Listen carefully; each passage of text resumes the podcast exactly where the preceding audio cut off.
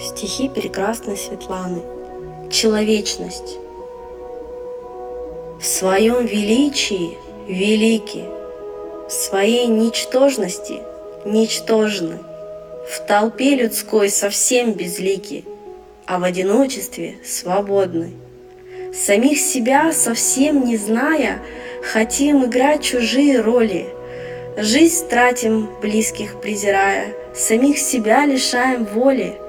В нас столько силы и талантов, и чувств, которые скрываем бойко, что даже древние атланты едва ли бы выдержали столько.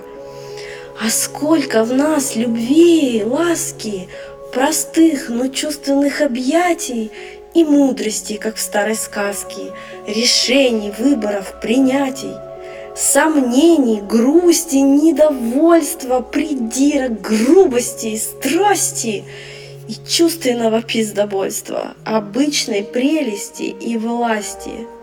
Все причем это постоянно.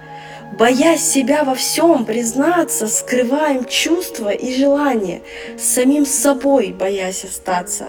Ну что же скажут люди, коль узнают, что мы совсем не идеальны, как будто им до нас есть дело, и будто бы они реальны.